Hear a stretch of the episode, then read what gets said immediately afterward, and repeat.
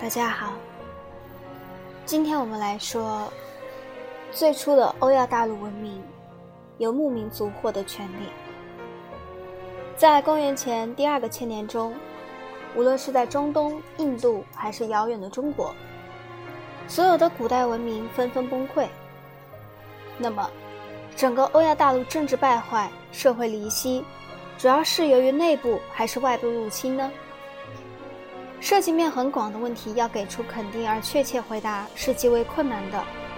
可以肯定的是，内因和外因在决定事态发展的过程中都起了重要作用。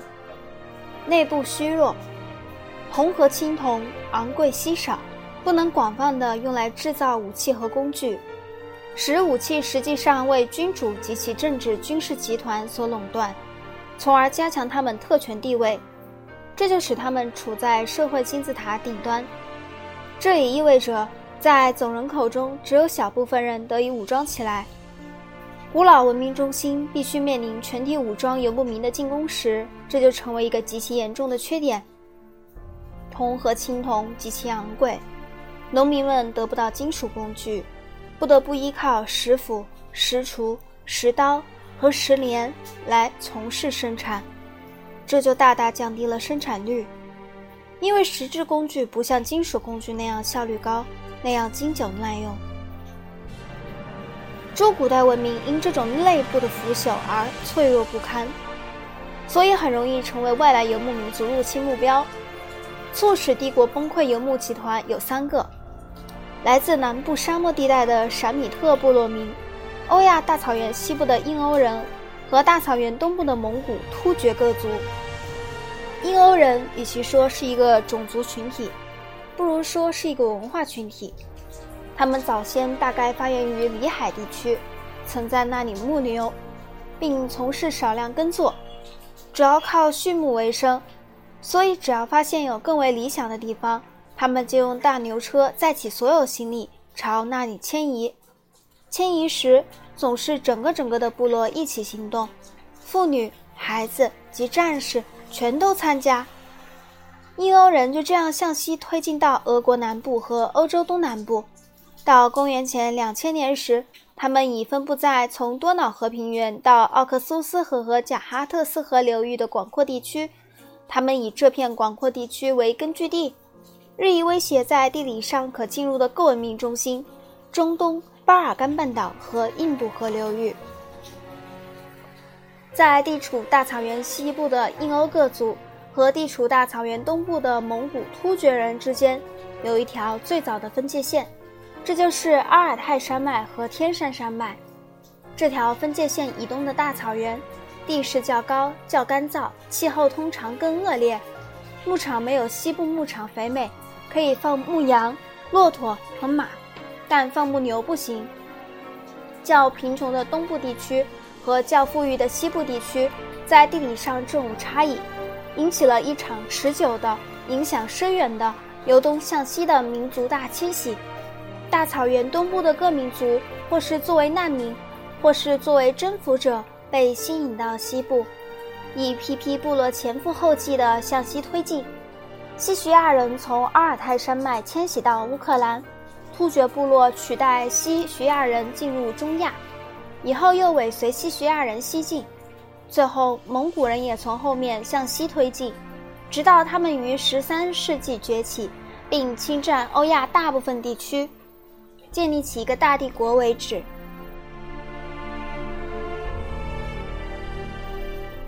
这些东方的游牧部落，由于地理位置，不仅能进入欧洲、中东和印度。也能抵达中国，只要有机会，他们就不时地侵入中国。由于向东由东向西的民族大迁徙，大草原西部诸民族的种族组成习惯逐渐发生变化。在西至里海的地区内，由原先的高加索种人占优势，变为由蒙古种人占优势。这一转变自公元前一千世纪末叶开始，一直到中世纪结束。由此。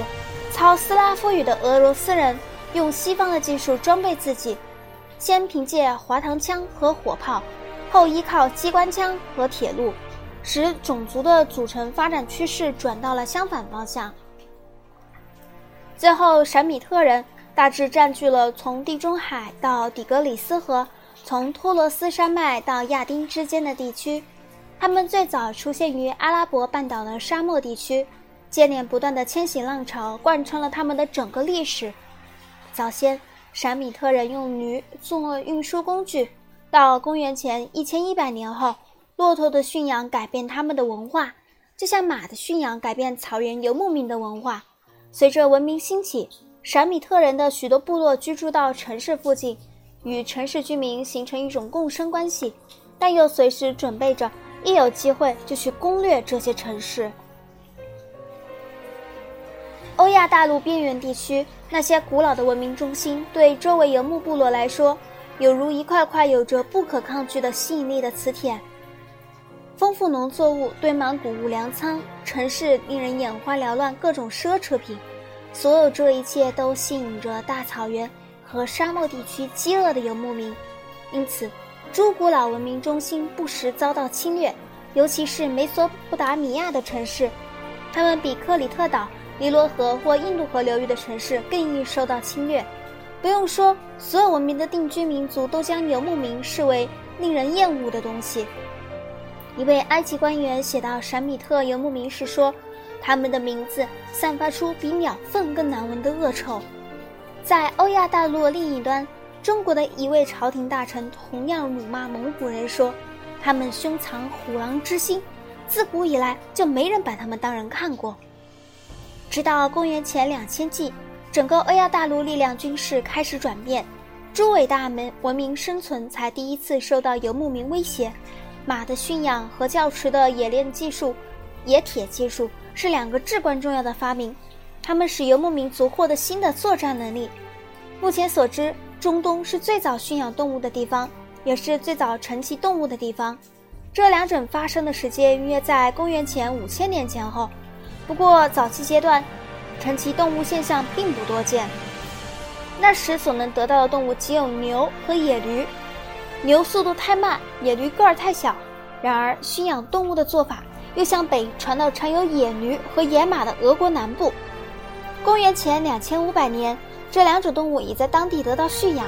马个儿大，体格壮，速度快，很快就受到俄国南部游牧民的偏爱。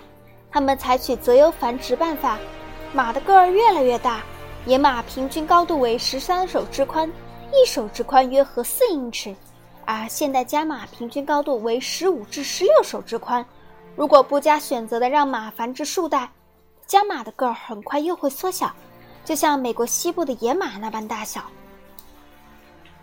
游牧民利用马打仗时，打仗时最早的做法是将马套到轻便的双轮车上，这种车的轮子装有轮辐，比起美索不达米亚笨重的实心四轮车大大改进了。高大的马和灵便的车相结合，使游牧民得到了一种令人生畏的武器——战车。公元前两千纪，游牧民就是站着驾着这种战车，掀起最早的入侵浪潮。驾车作战时，一名战士御马，其他战士用强弩射箭，重弩齐射，飞箭如雨，没有几个步兵能长时间的抵挡，更不用说抵抗紧接着发起冲锋的密集的战车。到公元前两千纪末，游牧民用骑车取代战车，进一步提高了他们的战斗力。这时的马高大强壮，人可以直接骑取。游牧民还发明了一时马的马勒、马嚼子、脚状的马鞍和马灯，使他们能在策马飞奔时腾出双腾出双手，射出阵雨般的箭。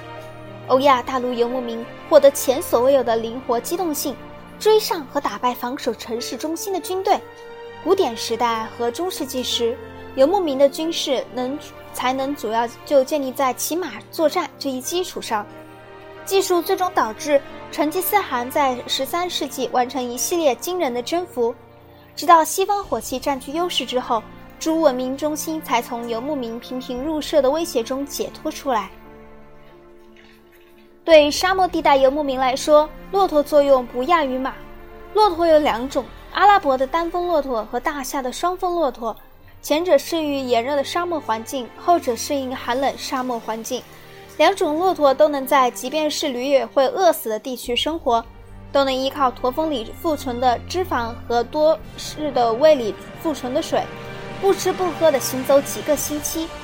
最早驯养骆驼时间地点现在还不清楚，不过到公元前一千年时，穿越东亚、中亚和中东沙漠地区的交通运输就已全靠这种沙漠之舟。